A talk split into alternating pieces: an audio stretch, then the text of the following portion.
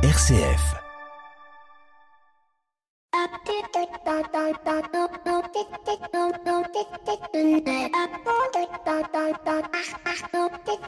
Bonjour à toutes et à tous. Récemment, j'assistais à une conférence de l'économiste français Philippe de Sertine. Et Philippe de Sertine nous disait que si on voulait bien arbitrer le monde qui bouge d'aujourd'hui, il fallait donc se poser trois règles. La première règle, c'est d'avoir un langage commun. En effet, il soulignait qu'aujourd'hui, dans le dialogue entre les États du Nord et les États du Sud, notre langage n'est pas commun. Pour les uns, quand on parle de développement durable, on évoque la question de la biodiversité, de l'écologie, de la sobriété, de la frugalité.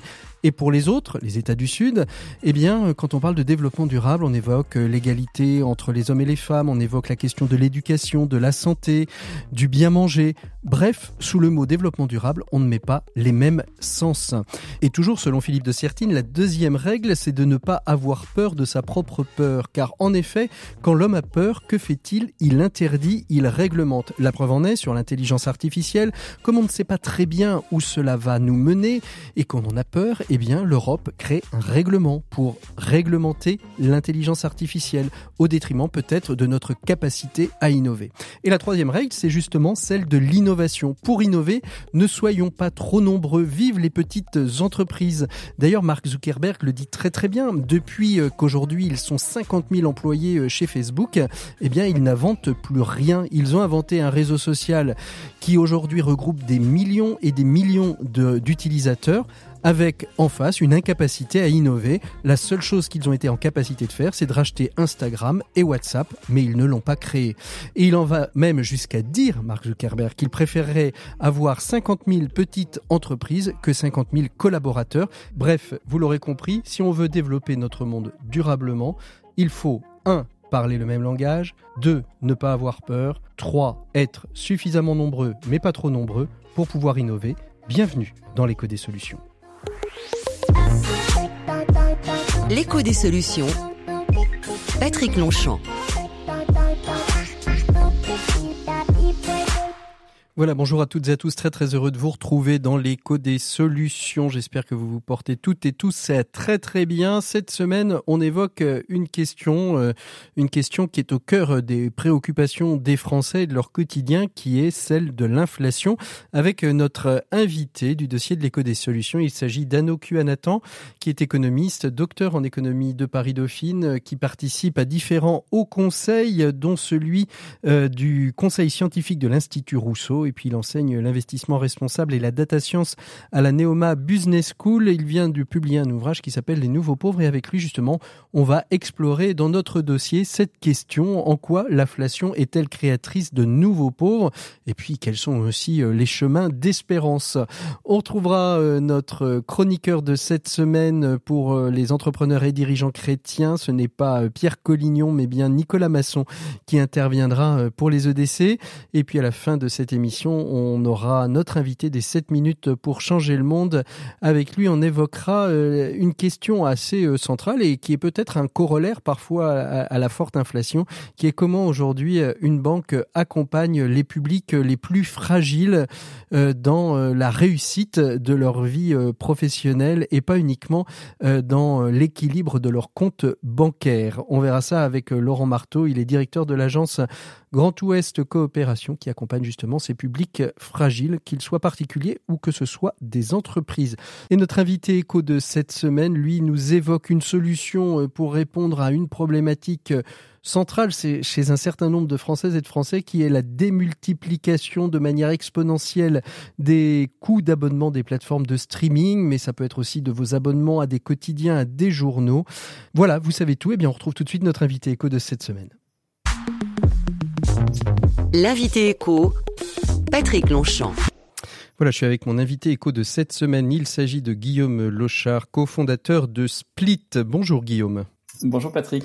Merci beaucoup d'être avec nous aujourd'hui pour évoquer Split. Split, c'est une plateforme qui permet à celles et ceux qui ont des comptes de streaming, et on va pas citer les grandes marques, mais c'est un grand N rouge, ou alors une grande croix blanche sur fond noir, et il y en a plein d'autres aujourd'hui, euh, qui permet non pas de partager les comptes, si quand même un petit peu, mais euh, permet surtout de réduire euh, le coût que peuvent avoir ces plateformes dans nos budgets respectifs. quelle place, Guillaume Lechard, avant d'entrer dans les spécificités de, Split, euh, quelle place prend aujourd'hui ces usages dans l'économie des Français dans le budget des Français? Bah, on, sait que les abonnements, euh, depuis quelques années, se développent énormément et ils prennent une place de plus en plus importante dans le, budget des Français. Euh, des Européens et dans le monde entier de manière générale, parce que on consomme de plus en plus de services, que ce soit pour du divertissement, que ce soit pour de la télé, de la musique, des jeux vidéo, de la presse, mais que ce soit aussi pour des utilitaires via des, mmh. des formules d'abonnement. Donc ça prend une part de plus en plus importante euh, c'est difficile de donner un prix euh, ou un budget moyen par personne mais on sait que ça fait que de progresser d'année en année en fait. Le fait d'utiliser euh, à l'usage ces, ces, plateformes plutôt que d'avoir en propriété propre des DVD ou des cassettes vidéo VHS pour les plus anciens, on utilise ce dont on a besoin et on paye un abonnement pour pouvoir utiliser ce qu'on veut quand on veut. Exactement. Et je pense que effectivement, on, on consomme ce que l'on veut, ce que ce que l'on a besoin. Mais avec les abonnements multi-comptes, multi-utilisateurs, 4, 6 personnes, bah, on consomme rarement finalement tout ce qu'on a euh, payé et souscrit. Et, et, du coup, il peut y avoir aussi une notion de gaspillage ou euh, de mmh. souscrire à quelque chose qu'on n'utilise pas pleinement finalement ou dont on profite pas pleinement. Comment est née l'idée de Split, euh, Guillaume Lechard Alors l'idée, elle est née très simplement d'un usage euh, que mon associé Jonathan euh, a eu à l'époque, c'est euh, je partage un abonnement avec une, une, personne en dehors de mon foyer, gracieusement parce que je la mmh. connais, c'est quelqu'un de ma famille. Et puis à un moment vient l'idée aux deux personnes de s'abonner à un autre service, mais finalement c'est l'autre qui paye, donc il y a des comptes d'apothicaire pour équilibrer les comptes parce qu'il y en a un qui est plus cher que l'autre, mmh. et il faut faire un virement de 3,17 euros tous les mois de l'un vers l'autre. Et en 2019, quand on s'est lancé, donc ça fait quatre ans, on va fêter notre quatrième année ce mois-ci euh, bah, la seule solution qui existait, c'était de saisir un Liban de la personne pour faire un virement récurrent tous les mois. Mmh, mmh. Il n'y avait pas d'autre solution à l'époque, et c'est comme ça qu'est né Split, en disant bah je vais créer un système où je sais que c'est tel abonnement, je le partage avec telle personne, elle me doit tant tous les mois, je vais voir très facilement si elle m'a payé ou pas. Hmm. Plutôt que d'avoir une ligne dans mon relevé de compte qui va être complètement noyée et absolument illisible, savoir qui a payé sur quoi. Hmm. Donc c'est comme ça qu'est née l'histoire, et très vite, euh, la plateforme a été mise en ligne. Très vite, on a eu des gens qui nous ont dit c'est génial ce que vous faites, mais moi je suis passionné de manga japonais, je sais pas avec qui partager. Est-ce que vous pouvez m'aider à trouver quelqu'un? Hmm. Et dans un deuxième temps est née la, la place où on met toutes les annonces.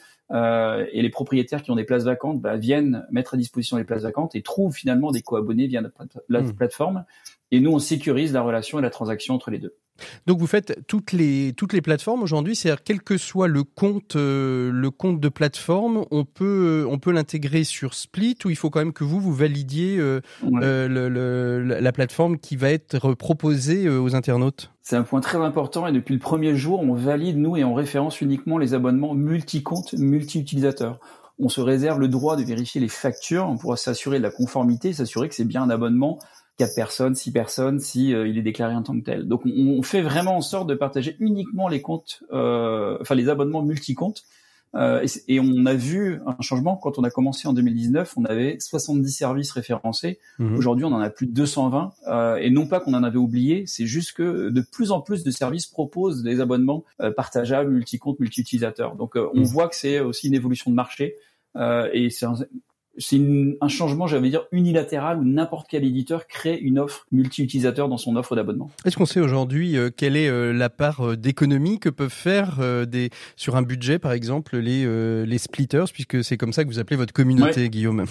Bah, Écoutez, en moyenne, on, s'est amusé à le calculer, c'est toujours compliqué parce qu'il y a des écarts types importants, mais mm. on était à 300 euros en moyenne par personne mais on a mis sur notre site pour ceux qui sont nos, vrais, nos clients et qui l'utilisent un calculateur automatique pour calculer pour eux personnellement leurs économies.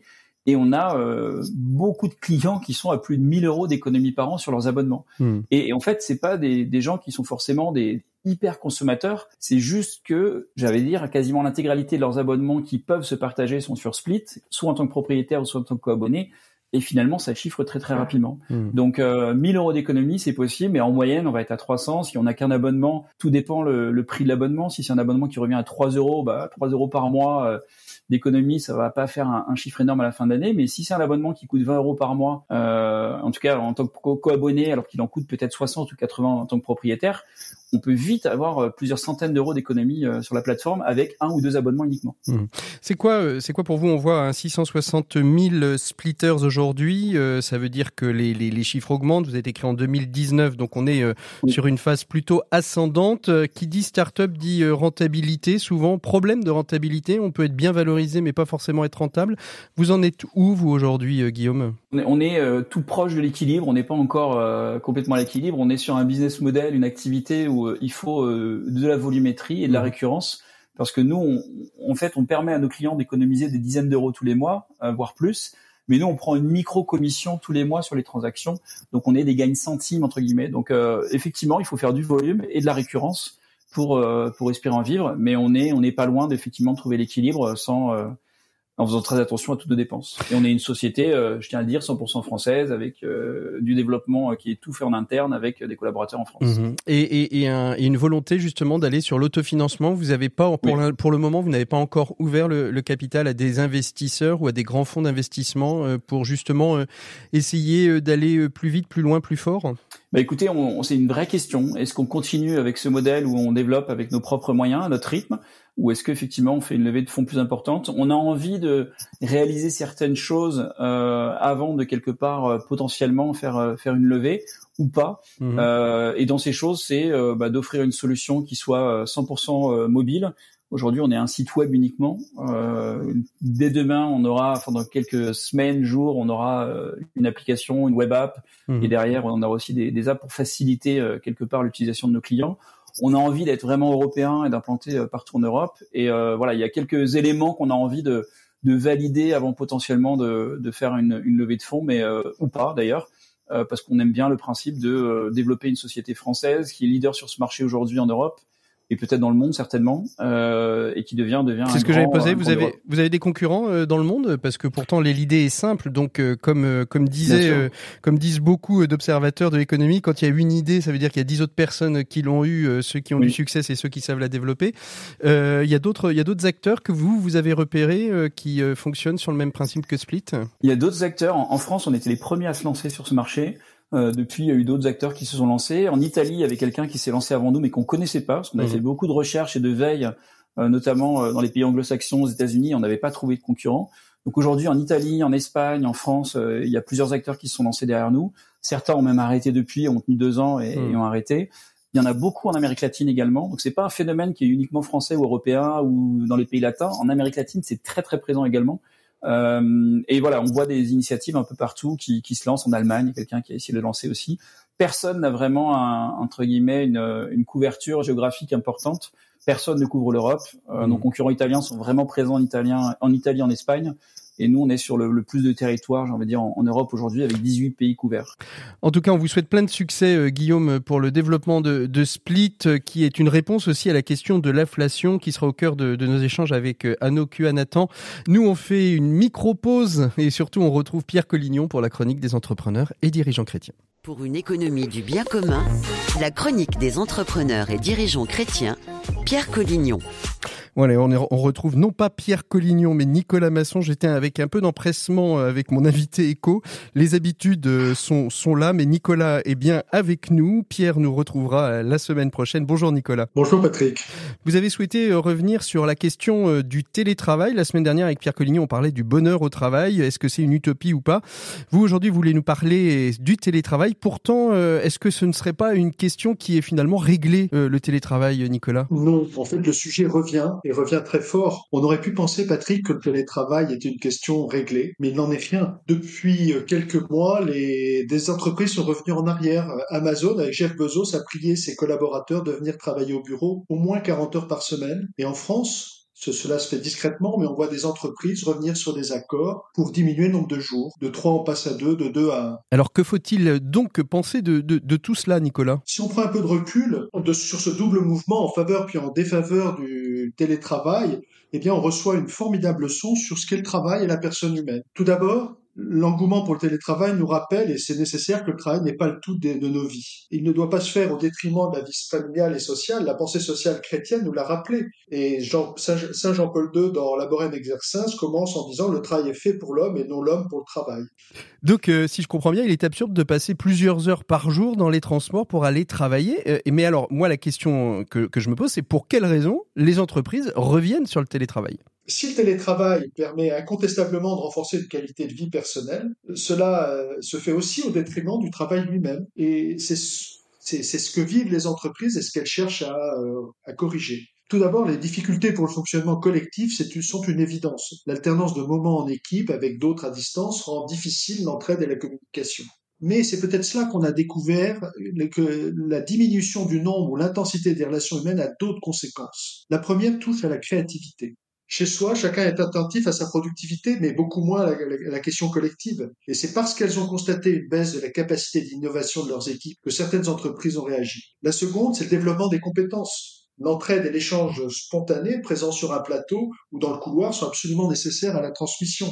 Enfin, et ce n'est pas le moindre, la reconnaissance. Pour exister, nous avons besoin que les autres nous renvoient ce que, nous faisons est bon, que nous sommes utiles. C'est beaucoup plus fort en présence qu'à distance. Quand la personne est chez elle, seule, elle peut même développer un sentiment d'invisibilité et ce qui se traduit par aussi des difficultés euh, psychosociologiques. Alors évidemment, on est dans l'écho des solutions. Est-ce qu'il y a des solutions, Nicolas, face à cela? À part retourner au travail euh, Retrouver le travail, bien sûr, mais surtout lui rendre toute sa richesse humaine. Alors, c'est pas tant une solution qu'une route à suivre, et toute personne a besoin d'être créative, reconnue, de progresser dans ses compétences. Il est donc nécessaire de porter beaucoup d'attention aux relations dans le management et le travail en équipe dans tous les temps collectifs. C'est un nouveau défi pour les entreprises qui, dans le fond, et on va le remercier, le télétravail va dans le bon sens. Merci beaucoup, Nicolas Masson. On vous retrouvera dans le courant de l'année. Vous serez le joker de Pierre Collignon. On fait une pause musicale tout de suite dans les codes des solutions avant de retrouver notre invité, Anoku Anatan. Il est économiste. Il vient de sortir un livre. Il nous parle d'inflation et de nouveaux pauvres. C'est bien pessimiste tout ça. Mais derrière tout ça, est-ce qu'il n'y a pas une lueur d'optimisme? C'est ce qu'on va voir avec notre invité. On fait une pause musicale. On se retrouve tout de suite après.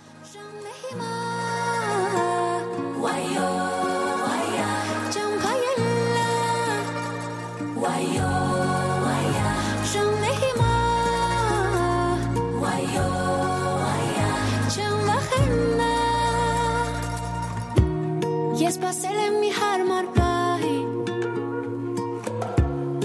Սպասել եմ այն օրը կա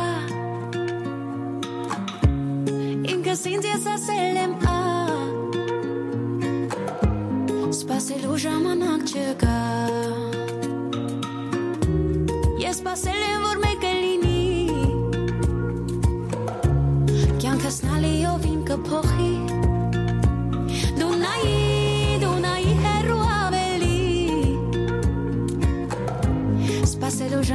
心里。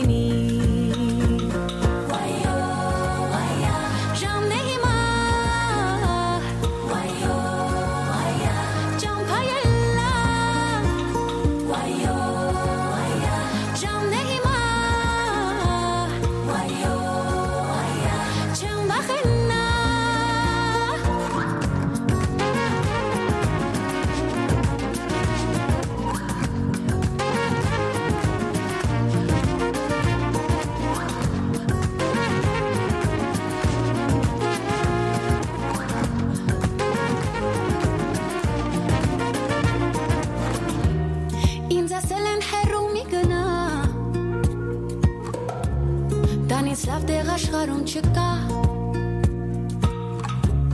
Ինքս ինձ ես ասել եմ ա Թող որ աշխարհը իմ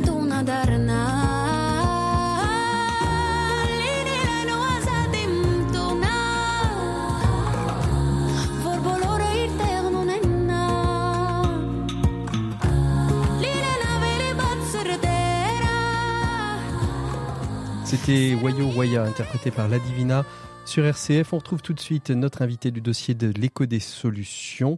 Il s'agit d'Anno Kuanatan, économiste, avec qui on va évoquer la question de l'inflation et de ses nouveaux pauvres. L'écho des solutions. Patrick Longchamp. Voilà, je vous l'annonçais au début de cette émission, je suis avec Anno Kuanatan, qui est économiste à l'université, il est docteur de l'université Paris-Dauphine. Vous avez occupé un certain nombre de fonctions, euh, Anno, euh, dans le secteur financier. Vous êtes membre du conseil scientifique de l'Institut Rousseau et vous enseignez l'investissement responsable et la data science à Neoma Business School. Quand j'ai dit tout ça, j'ai simplement oublié une seule chose, c'est de vous saluer. Bonjour Anno. Bonjour. Merci beaucoup d'être avec nous. Vous avez édité euh, au début de l'année euh, un ouvrage aux éditions du CERF qui s'appelle Les nouveaux pauvres, inflation, vie chère, qui pour payer l'addition? Le titre est très évocateur. Euh, ça veut dire que en fait, il y a des victimes de l'inflation à nos QAnatan et puis après on reviendra un peu sur le contenu de l'ouvrage. Alors absolument, il y, a, toujours eu des victimes euh, de, l'inflation, parce qu'on le rappelle, hein, l'inflation c'est ce phénomène de, hausse des prix, et donc forcément euh, les, citoyens euh, aux revenus les plus modestes ont toujours eu des problèmes lorsque les prix des biens et services, notamment les biens et services essentiels, augmentent. ça a toujours fait entre guillemets des, victimes mmh. parmi parmi les, ménages les plus précaires. Bien sûr. Euh, la particularité euh, depuis 2021, euh, c'est qu'on se rend compte que cette inflation, elle a aussi été dommageable à une plus large partie de la population et la classe moyenne et en Europe absolument donc mm. la classe moyenne qui durant les 30 40 dernières années avait plutôt vu ses dépenses incompressibles comme l'alimentation ou l'énergie dont, le poste dans les postes de, de, mmh. dépenses euh, diminuaient, euh, avait, il y a eu un véritable choc inflationniste important, et, euh, et par ailleurs, euh, de même sur sur un certain mmh. nombre de biens de consommation euh, que, qui, qui étaient devenus peu chers grâce au digital, grâce à la mondialisation, où là aussi en fait on a vu des hausses de prix assez conséquentes. Alors on, on va, on, comme on est dans une émission qui se veut aussi un peu pédagogique, moi l'inflation on entend parler tous les jours. Euh, si on est bien documenté, on sait un peu à quoi elle est due. Mais c'est quoi Qu'est-ce qui cause de, l'inflation? On a l'impression que c'est pas monofacteur l'inflation. Alors non, il y a, un grand nombre de facteurs euh, qui peuvent euh, causer de l'inflation. mais si vous voulez, pour, pour être très schématique et, très simple, il y a de l'inflation, c'est-à-dire une tension sur les prix, lorsque vous avez un déséquilibre entre l'offre et la demande. C'est-à-dire que si pour un certain produit, euh, vous avez beaucoup de demandes et que l'offre ne peut pas suivre cette demande, et eh ben forcément euh, les prix euh, peuvent avoir tendance à augmenter et inversement. mais les choses ne sont pas toujours aussi simples. Mmh c'est-à-dire que vous avez aussi des comportements et des effets sociologiques. je prends un exemple très simple qui, qui est assez éloquent. c'est si vous prenez par exemple les produits de luxe. Euh, les produits de luxe sont très chers euh, et même même s'ils sont très chers, euh, il y, a, y a plus de demandes que de produits sur le marché. Pour autant, les marques ne vont pas augmenter les prix. Mmh c'est-à-dire qu'elles ont besoin de maintenir un prix élevé pour afficher de la désirabilité, mais continuer d'augmenter indéfiniment les prix, ça peut aussi avoir des répercussions négatives puisque les consommateurs pourraient aller euh, vers d'autres marques ou tout simplement décider de, ne plus avoir euh, envie d'acheter ces produits. Donc, mmh. vous avez quelque chose d'assez fondamental qui est lié à l'offre à la demande et puis ensuite un certain nombre de facteurs euh, qui peuvent euh, qui peuvent jouer comme les stratégies des marques, la psychologie des individus, etc. Et est-ce que les politiques euh, économiques des, gouvernements peut être peut être peut, être un, des vecteurs du démarrage ou de la continuité de, de, l'inflation? Pour lutter contre l'inflation il y, a, il y, a, plusieurs solutions. Pendant longtemps, ça a été ça a été bah, d'allonger la, j'ai envie de dire de, de, mettre de la monnaie en circulation. Je, si j'ai bien compris, si je me souviens bien de mes cours d'économie. Euh, mais aujourd'hui, euh, aujourd'hui, les politiques économiques, elles sont, euh, elles sont, elles sont plus complexes parce qu'elles sont au niveau européen. On va prendre nos territoires et on va prendre la France et, nos territoires européens. Alors vous avez tout à fait raison, la politique publique a effectivement un impact conséquent, parce qu'encore une fois, si je reviens assez, assez basiquement à, à l'offre et la demande, l'un des vecteurs fondamentaux euh, de, de, la puissance publique, euh, c'est euh, la banque centrale, c'est-à-dire la banque centrale fixe le coût de l'argent, combien ça coûte d'emprunter de l'argent, c'est-à-dire de pouvoir obtenir de l'argent mmh. pour consommer aujourd'hui plutôt que d'attendre l'année prochaine ou dans deux ans. et en fonction de, du, coût de l'argent, vous avez plus ou moins d'incitation à emprunter ou à épargner. Donc, typiquement, lorsque les, les, taux sont bas, ça peut inciter les ménages à prendre du crédit. Et donc, bah, si elles ont du crédit, ça veut dire qu'elles peuvent dépenser davantage et ça fait augmenter la demande, ce qui peut mmh. entraîner des pressions inflationnistes.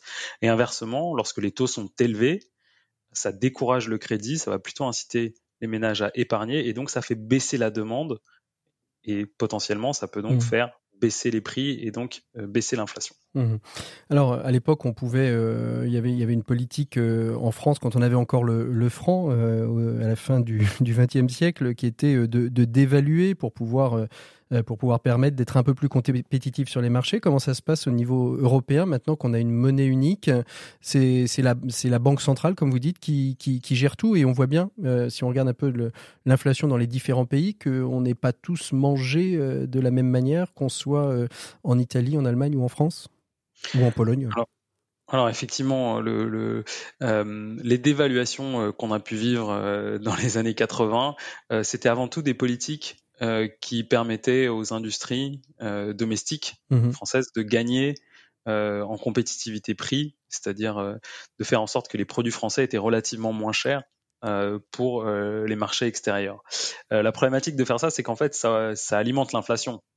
parce que si votre monnaie vaut moins, ça veut aussi dire que tout ce que vous importez euh, au hasard du mmh. pétrole mmh. devient plus coûteux. Mmh. Euh, donc, euh, donc ça, c'était effectivement quelque chose qui, qui, qui, qui, était utile pour relancer l'économie, mais qui, d'un point de vue de, de gestion de l'inflation, n'était pas forcément une bonne chose. Et par ailleurs, on va dire que depuis les années 90, les grandes banques centrales du, du, du monde, du monde occidental ne pratiquent plus de dévaluation. Mmh. C'est-à-dire qu'elle laisse faire le marché euh, en ce qui concerne la fixation des, des, des taux de change et donc, euh, les banques centrales n'interviennent euh, n'interviennent plus sur mmh. cette, euh, cette variable-là. Elles, elles jouent essentiellement sur le, le, taux d'intérêt, comme je l'expliquais tout à l'heure. Alors, on, on, parle de l'inflation et on va parler de, de, de ses effets, parce que si votre livre s'appelle Les nouveaux pauvres, c'est qu'ils ont des effets, et parfois des, des, des effets perverses. Mais l'inflation est calculée à partir d'un indice, c'est l'indice INSEE de, de l'inflation. on a évoqué avec plusieurs de nos invités tout au long de, de ces six années euh, d'existence de l'éco des solutions, de la problématique des indicateurs. Est-ce qu'aujourd'hui, euh, cet indicateur INSEE est le bon indicateur? Alors l'indicateur INSEE, euh, comme tout indicateur, son principal mérite, c'est d'exister. Mhm. Et son principal défaut, c'est d'exister? Et son principal défaut, c'est qu'il ne, il ne prend pas en compte la complexité euh, et l'hétérogénéité des situations. Mmh. Euh, l'inflation calculée par l'INSEE se base sur un panier moyen euh, de consommation de biens et de services. Ce panier moyen est le panier de personnes en fait, mmh. puisque chacun d'entre nous a un panier différent. si vous êtes un rural, que vous n'avez pas d'enfants, que vous n'avez pas de crédit, vos postes de dépenses ne, seront, pas absolument pas les mêmes que si vous êtes un urbain euh, avec une famille, un loyer ou un crédit mmh, à charge. Mmh, mmh, euh, donc, donc véritablement, euh, l'inflation euh, qui peut être vécue et ressentie par chacun d'entre nous et peut être fortement différent euh, des chiffres qui sont qui sont qui sont publiés par par l'Insee parce que nous avons des modes de consommation et des habitudes de consommation qui peuvent être qui peuvent être très très différentes. Alors, en quoi euh, cet ouvrage, donc les, nouveaux pauvres, en quoi justement, quels sont les, différents effets qui font que euh, on, rentre dans une forme de, précarité et de création peut-être d'une nouvelle catégorie, ce que vous appelez les, nouveaux pauvres? Dans votre ouvrage, vous en, vous en soulignez plusieurs. Tout d'abord, vous dites que l'inflation c'est devenu un impôt sur les travailleurs. J'ai eu un peu de mal à comprendre comment l'inflation pouvait devenir un impôt. Alors c'est euh, c'est bien sûr euh, une image, si vous voulez. Euh, traditionnellement, en économie, on a on a toujours considéré, mmh. et ça a été le cas même même durant durant mes études qui qui datent d'à peine d'il à peine 20 ans.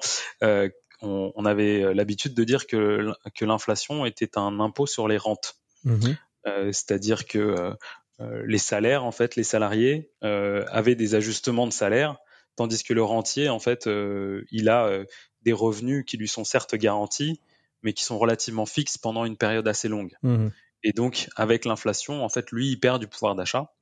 Et euh, donc, on avait tendance à dire que euh, que l'inflation était un impôt sur les rentes. Euh, moi, ce que, je, ce, que, ce que je souligne aujourd'hui, et il y a d'ailleurs beaucoup d'économistes qui le soulignent aujourd'hui, c'est que euh, depuis euh, une trentaine, une quarantaine d'années, on assiste à une déformation du partage de la valeur ajoutée. Mmh. Euh, donc pour le pour, pour le résumer très simplement, euh, aujourd'hui, un salarié bénéficie moins des, des de, de hausses de profit euh, qu'il n'en bénéficiait euh, il y a 40 ans. Euh, et, et, donc, en réalité, la problématique, c'est que les hausses de prix pratiquées par les entreprises mmh donc, leur permettent de faire davantage de profit, sauf que mmh la part de ce profit supplémentaire qui est redistribué aux salariés aujourd'hui est moindre mmh qu'elle ne l'était il y a 20 ou 30 ans? Et donc, en fait, euh, le salarié, euh, aujourd'hui, lorsqu'il y a des épisodes inflationnistes, se retrouve en moins bonne posture que ce que, que ce qu'il ne l'était euh, il, y a, il y a 30 ou 40 ans. En rappelant, bien entendu, que dans les, jusque la fin des années 70, en France, nous avions une indexation ça, des salaires, des sur, salaires sur, sur l'inflation et qu'elle a disparu à cette période-là parce qu'elle était trop importante et donc risquait de mettre à mal l'ensemble du secteur économique qui ne pouvait pas suivre ou qui ne pourrait pas suivre? Alors, en fait, la, on, a, on, a, mis un terme à l'indexation euh, pour une raison très simple, c'est que euh, dans les années 70, si vous vous rappelez, l'inflation provenait surtout des chocs pétroliers. Mmh de 74 euh, et, donc 79. Exactement. Et donc, en fait, les entreprises françaises n'avaient euh, aucun contrôle sur le prix du pétrole. Mmh donc, elles voyaient le prix du pétrole augmenter et on leur demandait en même temps d'augmenter les salaires mmh. de ces, de, des employés. Sauf qu'en fait, elles avaient un poste de coût qui augmentait et pas forcément euh, des profits ou des revenus qui augmentaient euh, autant. Hmm. Euh, donc elles se retrouvaient un petit peu, si vous voulez, pris dans, pris, pris dans un sorte d'étau. Et on a décidé de, de, desserrer cet étau en disant, bah, effectivement, on, va peut-être arrêter l'indexation. Hmm. Sauf que quand on regarde l'inflation des deux dernières années, en fait, les profits des entreprises ont augmenté. Et pourtant, quand on regarde l'évolution des salaires réels, c'est-à-dire l'évolution des salaires ajustés de l'inflation, euh, en France, euh, on estime qu'à fin 2024, mmh les Français auront retrouvé leur pouvoir d'achat de fin 2019. D'accord, parce qu'il y, aurait, y aura eu justement ces stabilisations, ces, mises à niveau des salaires, ces mises à niveau. Parce qu'il euh, y a eu effectivement des pertes de pouvoir d'achat en 2022, il y, a des, il y a un peu de rattrapage et mmh. il y a une inflation qui conjoncturellement est en train de, de, de diminuer. Donc on estime que à fin 2024, euh, le, le, le, pouvoir d'achat des Français sera revenu à peu près euh, au niveau de, de, fin 2019. Alors on, on parle de, l'inflation avec euh, ce paradoxe hein, finalement que vous mettez un petit peu en, en évidence, à la fois euh, la mondialisation peut être une source de, création de, de, nouvelles pauvretés, hein, puisque si j'ai bien compris, les, salaires n'augmentent pas en proportion des, revenus euh, des, capitaux des, actionnaires et des résultats. Et en même temps, vous nous dites la, la démondialisation peut être un ennemi euh, pour notre porte-monnaie parce que euh, finalement, tout ce qui est mis en place de, de, de circuits courts, de sobriété, de tout ça finalement de protectionnisme risque risque aussi de coûter aux contribuables, de coûter aux citoyens. Absolument, vous avez tout à fait raison. En fait, euh, euh, je, je, je, pense qu'il faut rester extrêmement prudent euh, lorsque l'on, euh, notamment lorsque l'on écoute les discours euh, de, de euh, politiques qui voudraient refaire voilà, de la réindustrialisation, de la souveraineté économique. Mmh tout ça, ce sont des revendications parfaitement légitimes et compréhensibles après l'épisode de, de qu'on a, qu'on a vécu lors de la pandémie on a vu que nos économies étaient extrêmement dépendantes des autres pays. Donc ça veut dire, si, je, vous coupe, je vous coupe, ça veut dire qu'il faut faire gaffe à toute cette politique économique que l'on peut avoir aujourd'hui en France de dire faut réindustrialiser, faut être complètement autonome, faut euh, faut faut plus que un Covid, il faut plus qu'une guerre en Ukraine ou une dépendance de, de, qui que ce soit avec euh, avec quoi que ce soit. Alors je dis pas je dis pas que c'est inopportun de tenir ce genre de discours. Je dis que ce discours doit être accompagné d'un discours sur les salaires et le partage de la valeur ajoutée. Mmh. Euh, parce que la problématique, c'est que euh, demain, on réindustrialise. Bah, en fait, ça veut dire que tous les produits qu'on va produire sur notre sol, on le sait, seront plus chers que ce que, que, que les produits importés de Chine ou de Turquie. Mmh. et donc, comment est-ce qu'on s'assure que nos citoyens aient bien les moyens de s'acheter et de pouvoir consommer ces biens? Mmh. Pour ça, il faut, il faut augmenter les salaires. D'ailleurs, on parle de réindustrialisation. Les salaires des ouvriers, c'est un véritable sujet. Comment est-ce qu'on veut réindustrialiser dans ce pays en proposant euh, des salaires euh, extrêmement bas euh, dans, dans l'industrie où, où, où, effectivement en plus euh, on parle de postes dont, la, la, pénibilité est élevée. Ce sera, le, euh, ce sera le sujet de l'émission de, de, la semaine prochaine sur le développement des compétences dans l'industrie. Ben, très bien, j'anticipe, j'anticipe votre prochaine émission. Mais véritablement, en fait, ce que ce que je reproche, c'est pas véritablement d'avoir des intentions politiques mm. qui sont vers vers de l'autosuffisance ou de l'autonomie, de la souveraineté. La réalité, c'est de dire qu'on va aussi prendre en compte euh, l'ensemble de l'impact que ça peut avoir pour les consommateurs et les salariés et qu'il faudra également euh, prévoir en fait des, euh, des mécanismes correctifs pour faire en sorte que les salariés et les consommateurs ne soient pas lésés. Mmh. Alors en, vous écoutant, en vous écoutant, j'entends bien que cette question de, de la réindustrialisation est importante et qu'il faut qu'elle soit suivie par euh, par, les salaires. Est-ce que ça veut dire que l'inflation que l'on connaît euh, aujourd'hui est une, une, inflation tendancielle? C'est-à-dire, en fait, on a eu trop d'événements, trop d'un coup, d'un seul coup. Alors effectivement, on a eu des chocs multiples. Euh, vous avez raison de le souligner. On a eu des chocs multiples puisqu'on a eu à la fois la, Covid qui a perturbé les chaînes de valeur internationales, les, les gouvernements qui, durant la pandémie ont également euh, subventionné, euh, soutenu les économies, les ménages et les entreprises. du coup, les ménages et les entreprises avaient entre guillemets de l'argent à dépenser à la sortie de la pandémie. Donc encore une mm. fois, si, vous, si on reparle de cet équilibre offre et demande, on avait une demande qui était atrophiée à cause de la pandémie et vous aviez une offre, pardon, une demande qui a explosé.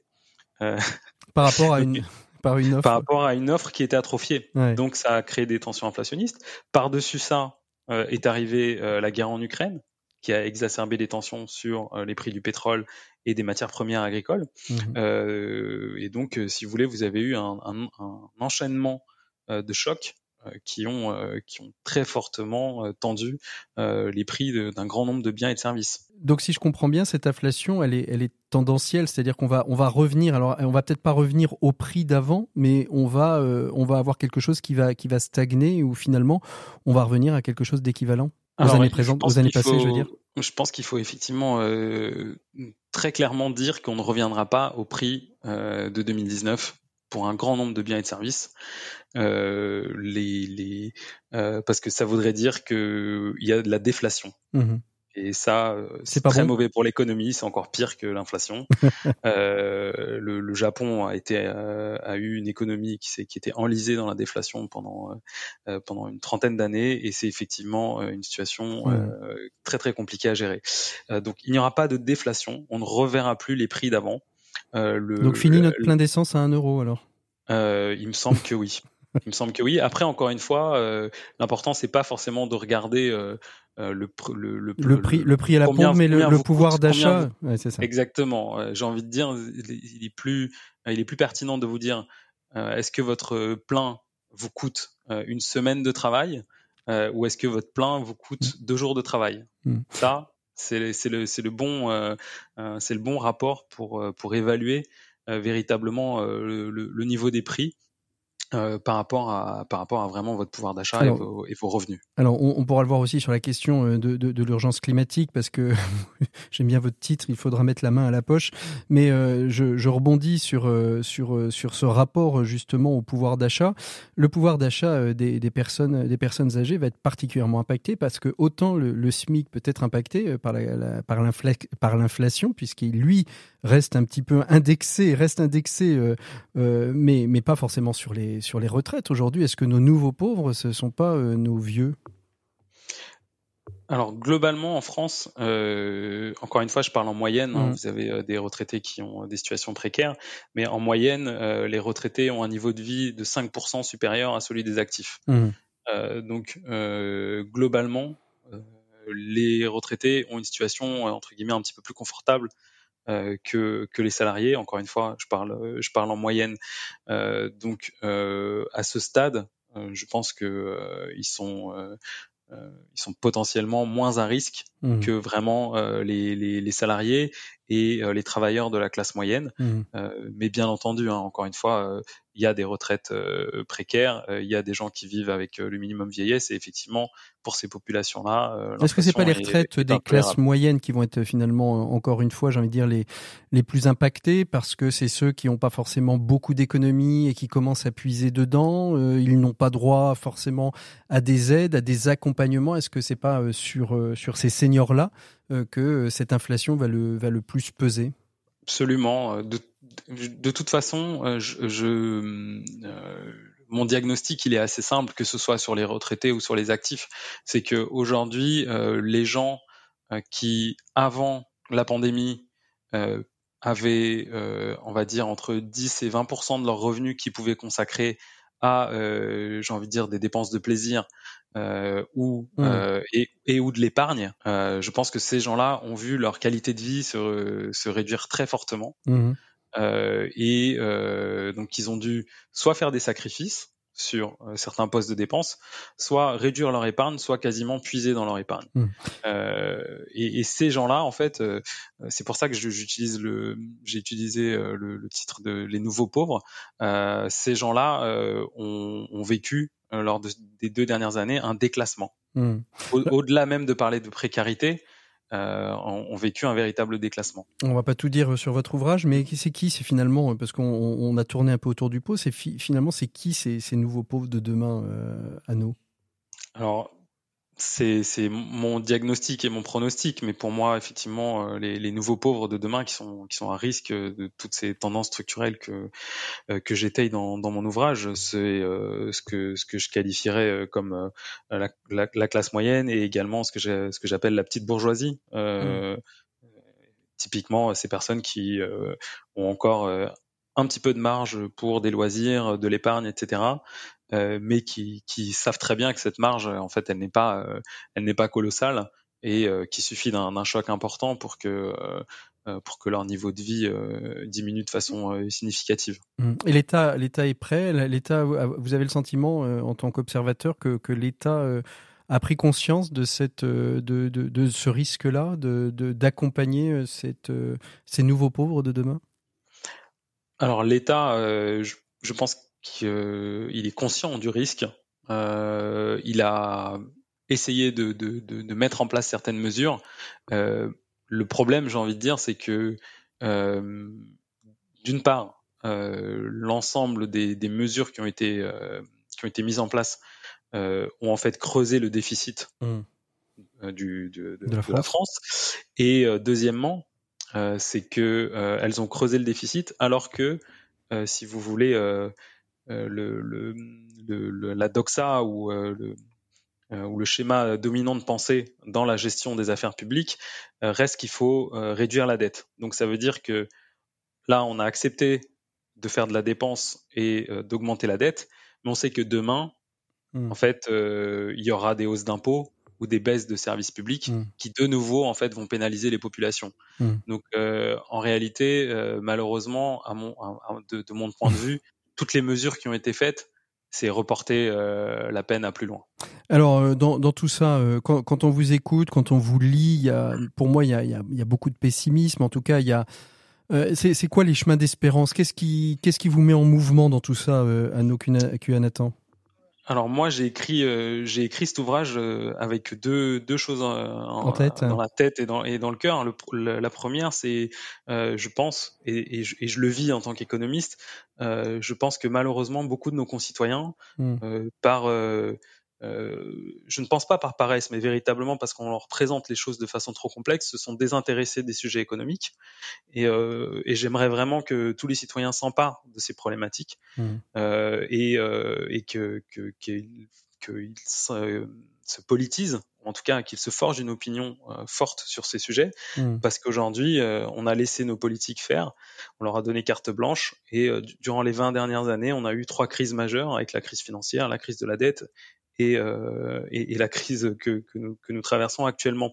Donc, euh, je pense que nos citoyens euh, doivent reprendre un peu de, de, de, contrôle sur sur ces sujets. Mhm. Et le deuxième, la deuxième chose que j'avais en tête, c'est que effectivement, face à, à, à l'urgence climatique, face aussi je pense à la crise de société qu'on vit, Mmh. euh, il me semble que, écoutez, si tout devient plus cher, Mmh. euh, ça devrait nous inviter à la sobriété. Donc Euh, aller un peu plus euh, vers un peu plus de sobriété pour euh, justement euh, retrouver un peu plus de frugalité, de, de, de sobriété. Vous le disiez d'ailleurs aussi à l'instant, euh, Anno, euh, l'important finalement de de chacun euh, d'agir. Hein. Je dis souvent qu'à tous on peut tout. Euh, D'autres disent qu'il faut qu'on prenne la main sur deux mains. En tout cas, euh, merci beaucoup de nous avoir éclairé sur cette question de l'inflation, sur ces risques qu'elle fait peser. Je, je renvoie les auditeurs à votre ouvrage Les Nouveaux Pauvres aux éditions du CERF. Inflation, vie chère, qui pour payer l'addition? Un ouvrage très très simple d'accès. hein. On n'est pas n'est pas obligé d'être un grand économiste pour pouvoir y accéder. Merci beaucoup d'avoir été notre invité du dossier de cette semaine. Et puis nous on continue avec nos 7 minutes pour changer le monde. Merci beaucoup, Patrick. 7 minutes pour changer le monde. L'écho des solutions. Voilà, je suis avec mon invité de cette semaine. Il s'agit de Laurent Marteau. Bonjour Laurent. Bonjour Patrick. Alors vous êtes directeur de l'agence Grand Ouest Coopération à la Banque Populaire Grand Ouest qui couvre l'ensemble de la région Bretagne et Pays de la Loire et un petit peu de Normandie, je crois, c'est ça? Également la Normandie. et, un- oui, et et petit peu de Normandie. Grand Ouest Coopération qui fête ses 10 ans. On évoque beaucoup euh, et on a évoqué euh, la question de, de l'inflation dans l'éco des solutions. L'inflation, elle est, elle est au cœur des problématiques et Grand Ouest Coopération est une agence bancaire un peu particulière puisqu'en fait, euh, c'est l'agence euh, du CARE, c'est l'agence qui prend soin de ses clients et de ses entreprises. Racontez-nous un petit peu l'histoire. Euh, C'est quoi l'objet de cette agence très particulière au sein du, du groupe Banque Populaire Grand Ouest? Alors l'agence Grand Ouest Coopération chez Banque Populaire Grand Ouest, c'est une agence qui a pour mission d'accompagner les clients particuliers en situation de fragilité financière et aussi d'accompagner les porteurs de projets lorsque ces porteurs de projets créent leur entreprise. Mhm. D'accord? Euh, Si on va faire un petit peu d'histoire, alors très rapide, on va revenir rapide. 10 ans en arrière. 10 ans, bah oui, puisque vous fêtez vos 10 ans. C'est aussi l'objet du pourquoi vous êtes avec nous aujourd'hui. En 2014, euh, l'Association française des établissements des crédits et des entreprises d'investissement, donc ce Mhm. qu'on appelle la FECEI, euh, ont élaboré euh, ce qu'ils appellent une charte de l'inclusion bancaire et de prévention de surendettement. Euh, Donc, c'est-à-dire, en gros, on fait attention à nos clients pour pas qu'ils tombent justement dans le surendettement parce qu'on sait combien il y a d'autres effets pervers à partir du moment où on est une personne surendettée. Absolument. Euh, cette charte euh, a été donc euh, établie en 2014. Les quatre objectifs sont, les, sont les suivants c'est renforcer l'accès aux services bancaires et aux moyens de paiement. c'est de limiter les frais d'incident et d'irrégularité. Donc, il a été créé une offre qu'on appelle une, une offre spécifique, l'offre de clientèle fragile, qui limite donc les frais.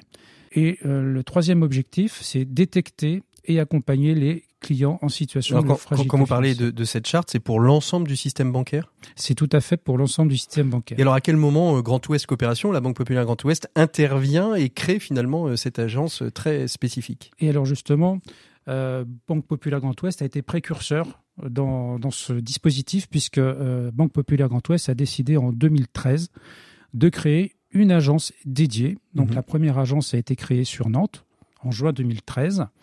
Euh, nous, avons, euh, nous avons créé cette agence euh, à titre expérimental dans un premier temps. On s'est dit, on va voir comment, comment fonc- fonctionnera cette agence sur les, les premières années. Et fort est de constater que, euh, fort de ce succès, nous avons créé une deuxième agence en 2019 à Rennes, euh, de telle sorte qu'on a dupliqué le modèle Grand Ouest Coopération de Nantes sur l'ensemble du territoire Banque Populaire Grand Ouest. Alors, racontez-nous un petit peu, parce que qu'est- qu'est-ce qu'elle a de spécifique, euh, cette agence Euh, Je suppose que, contrairement aux autres agences bancaires, on vient pas, on pousse pas une porte et on voit pas un directeur d'agence. À qui elle s'adresse? Vous disiez entreprises et particuliers. Commençons peut-être par, ce- par ce que nos auditeurs attendent, c'est-à-dire par les particuliers. Qu'est- Qu'est-ce qui se passe? Je suis un particulier, c'est mon, mon agence qui, qui m'envoie euh, vers euh, Grand Ouest Coopération? Alors très concrètement, euh, ce qui nous distingue des, des autres établissements bancaires, c'est que les conseillers ont vraiment cette vocation de rencontrer les clients en situation de fragilité financière, mais les clients qui euh, sont dans une démarche volontaire d'insertion, de réinsertion professionnelle, Mmh. donc soit vers le salariat, ou soit euh, en créant leur propre emploi, Mhm. c'est-à-dire leur propre Donc, entreprise. Donc ça veut dire que ces particuliers sont déjà dans une forte, une grande précarité, ce sont des personnes qui sont sans emploi, qui arrivent, qui arrivent finalement euh, soit en bout de droit, soit en, en bout de tout et qui, euh, qui doivent à un moment donné pouvoir rebondir? Alors, la force de Grand Ouest Coopération, c'est justement c'est qu'il n'y a pas de profil client type euh, que nous recevons dans notre structure. Comme vous le disiez très justement, euh, ce sont les agences, les conseillers des agences de proximité qui Mhm. détectent Mhm. une situation de fragilité financière, qui en parlent au conseiller Grand Ouest Coopération. Et le conseiller Grand Ouest Coopération se met en relation directe auprès du, Du parti- client, Ouais. du particulier. Euh, il rencontre le particulier en agence. hein. donc, comme je vous le disais, les conseillers euh, Grand Ouest Coopération sont mobiles sur l'ensemble du territoire. Ils font ce qu'on appelle un entretien exploratoire qui a un seul but, c'est de gagner la confiance du client, Mhm. de connaître les tenants et les aboutissants de la difficulté financière et d'essayer ensemble de trouver des solutions adaptées. Donc finalement, on est, la- on est, on est entre euh, le conseil financier, le, con, le conseiller social, euh, même si euh, c'est- vous n'êtes pas, euh, vous n'êtes pas des, des, des, des travailleurs euh, du social, mais il y a, il y a une dimension sociale pour pouvoir justement euh, euh, trouver la, la, la bonne solution et le bon, la bonne démarche à, à prendre. Euh, C'est exactement ça, c'est-à-dire que les conseillers de Grande Ouest Coopération, euh, lorsqu'elles rencontrent des particuliers, euh, font, euh, dans le cadre de l'entretien exploratoire, ils font une approche budgétaire Mhm. très poussée, euh, de telle sorte qu'ils peuvent euh, apporter des conseils et des préconisations. Euh, ça peut être sur tous les domaines. hein. Ça peut être, par exemple, limiter ou faire le tri dans tout ce qui est offre téléphonie. On s'aperçoit qu'aussi qu'il y a des clients qui ont des abonnements et qui ne connaissent pas le nombre d'abonnements qu'ils ont. Ça peut être aussi donner des conseils sur les possibilités qui existent en termes euh, d'aide sociale. Et notamment, euh, nous avons euh, des relations avec euh, quelques CCAS hein, Mhm. ou, ou quelques UDAF pour que euh, le client puisse rencontrer. Parce que ça, ça veut dire quoi? Ça veut dire que ces clients, en fait, parfois, ne connaissent pas les, les, les mécanismes d'aide qui pourraient euh, les, sortir des problématiques financières dans lesquelles elles sont? C'est exactement ça, Patrick. C'est-à-dire qu'on apporte des conseils également euh, sur les personnes euh, à, à contacter euh, lorsqu'il y existe des dispositions autres que des dispositions bancaires. Euh, oui, effectivement, euh, la banque euh, a des, des possibilités d'accompagnement qui, malgré tout, restent limitées dans le domaine bancaire, mais il y a aussi des solutions extra-bancaires. Et là, en l'occurrence, effectivement, on, on peut euh, orienter ces clients-là vers des solutions extra-bancaires. Et le mécanisme derrière, c'est un mécanisme de quoi? De, de, de prêt, de microcrédit, de co- com- comment comment on fait pour pas en rajouter, j'ai envie de dire, euh, du poids euh, au poids? Alors effectivement, et là vous vous appuyez sur un sur un élément très important, c'est que euh, Grand Ouest Coopération a cette particularité, euh, c'est que nous mettons en place ce que l'on appelle le microcrédit personnel. Donc c'est un microcrédit qui permet, dans le cadre euh, des dispositifs réglementaires, de financer tout ce qui concerne la mobilité.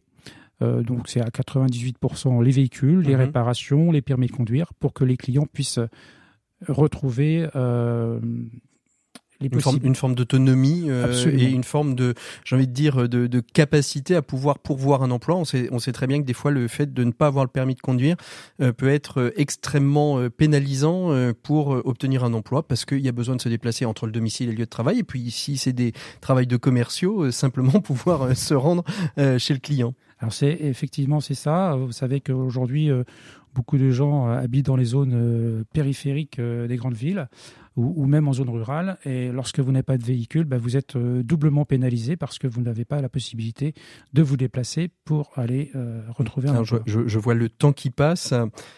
Alors le deuxième pilier, euh, Laurent Marteau, c'est euh, le, monde de l'entreprise. Est-ce qu'il s'accompagne de la même manière que le particulier? Pour le particulier, euh, c'est l'agence bancaire du particulier qui vous met en relation avec la personne qui a des problèmes. Pour l'entreprise, comment ça se passe? Ah, pour l'entreprise, c'est totalement différent. L'entreprise, chez Grand Ouest Coopération, nous accueillons les, les prospects, c'est-à-dire les porteurs de projets qui ne sont pas clients Banque Populaire Grand Ouest, mais qui ne trouvent pas de réponse dans les réseaux bancaires classiques, Mhm. de par la nature de leur activité, euh, leurs projets euh, atypiques ou, ou même par leur situation personnelle. parce que ces personnes-là sont soit en précarité ou, n'ont pas suffisamment d'apport dans leur dossier de financement. Et la particularité, particularité pardon, de Grand Ouest Coopération, c'est de mettre en place pour ces porteurs de projets le microcrédit professionnel. Alors le microcrédit professionnel, qu'est-ce que c'est? C'est un microcrédit qui va jusqu'à 25 000 euros. Et, nous avons un accord, nous avons euh, un partenariat avec France Active mhm. ou même avec l'ADI pour pouvoir accompagner ces, euh, ces, porteurs de projets. Alors 10 ans, euh, ça se fête, euh, ça se célèbre, on est dans une période dite d'inflation. Au bout de 10 ans, quel bilan on peut tirer? C'est Vous avez de plus en plus de dossiers, ça s'accélère là depuis, depuis quelques mois, depuis le, début de, de l'année 2023, ça décélère plutôt. comment ça se passe aujourd'hui? Quel bilan on peut tirer de ces 10 années? Alors notre grande fierté aujourd'hui, c'est de constater que, je dirais, notre modèle est toujours pérenne. Euh, au début, lorsque l'on avait mis en place, euh, comme je vous l'ai dit, c'était à titre expérimental, et on s'aperçoit que cet accompagnement est, très demandé de la part de mmh. nos conseillers euh, Banque Populaire Grand Ouest. effectivement, lorsqu'un client fragile, qui peut être par exemple inscrit au, fichier des incidents de, crédit des mmh. particuliers, théoriquement ne peut, ne peut pas avoir recours à, l'emprunt. Mmh. Or, à Grand Ouest Coopération, nous pouvons l'accompagner grâce au microcrédit personnel nous avons euh, une, belle progression des microcrédits personnels et euh, aujourd'hui, notre perspective, mhm. c'est de pouvoir euh, accompagner ces mêmes clients sur d'autres types d'objets, comme le prévoit la loi, et notamment, par exemple, toutes les dépenses de santé qui ne sont pas prises en charge par les mutuelles. Mhm. Et ça peut être aussi l'équipement, le, premier équipement de nécessité euh, lorsqu'une personne euh, déménage, euh, se déplace. Donc aujourd'hui, l'impact malheureusement s'accroît, hein, puisque vous disiez on a de plus en plus de dossiers, ça veut dire qu'il y a de plus en plus de, de, de, personnes en situation de, de précarité. Est-ce qu'il y a d'autres modèles? Est-ce que ce modèle-là, vous l'avez dupliqué en tout cas sur vos territoires à Rennes? Est-ce qu'aujourd'hui, il y a d'autres structures de, des banques pop? Est-ce qu'il y a d'autres structures bancaires qui ont des, des, des éléments similaires? Parce que nos auditeurs ne sont pas tous clients et ne sont pas tous en région Pays de la Loire et en Bretagne. Est-ce que aujourd'hui il y a des solutions euh, pour nos auditeurs autres ailleurs? Est-ce que vous en vous en connaissez, vous? Les établissements de crédit, effectivement, les banques, euh, aujourd'hui, ont, une obligation. Ce que vous disiez au début. Voilà, tout à fait. C'est de s'occuper et d'avoir un regard euh, attentif à la fragilité financière de ses propres clients. Alors, des dispositifs existent. Chaque établissement a son propre dispositif. Mhm. Mais le dispositif tel qu'on le connaît à Grand Ouest Coopération est inédit, effectivement, c'est-à-dire avoir des conseillers et deux agences dédiées aux clients fragiles et à la création d'entreprises, la micro-entreprise, effectivement, c'est unique. Alors, au sein du groupe des banques populaires, euh, d'autres banques populaires, effectivement, euh, duplique ou tente mmh. de faire euh, la même chose. La même chose. Euh, il existe la, la, Banque populaire Rive de Paris notamment qui met en place depuis l'année dernière le microcrédit personnel. Et vous avez d'autres banques populaires qui effectivement euh, s'inspirent du même mmh. modèle. Mmh. Donc euh, vous n'êtes pas seul euh, si vous avez des besoins. allez voir vos conseillers bancaires, quels qu'ils soient. De toute manière, de par la charte, la charte qui a été signée en 2014, hein, c'est ça, Laurent Marteau. De toute manière, l'ensemble des banques sont obligées quelque part de, de vous proposer des solutions. Merci beaucoup Laurent Marteau d'avoir été notre invité. Merci Patrick. Nous, on clôt cette émission. On se retrouve la semaine prochaine. D'ici là, vous pouvez nous retrouver sur toutes les plateformes de podcasts dédiés, sur rcf.fr bien évidemment. Et on vous souhaite à toutes et à tous un très très bon moment à l'écoute de ce podcast, à l'écoute des autres podcasts de RCF. À très bientôt. Au revoir. Au revoir.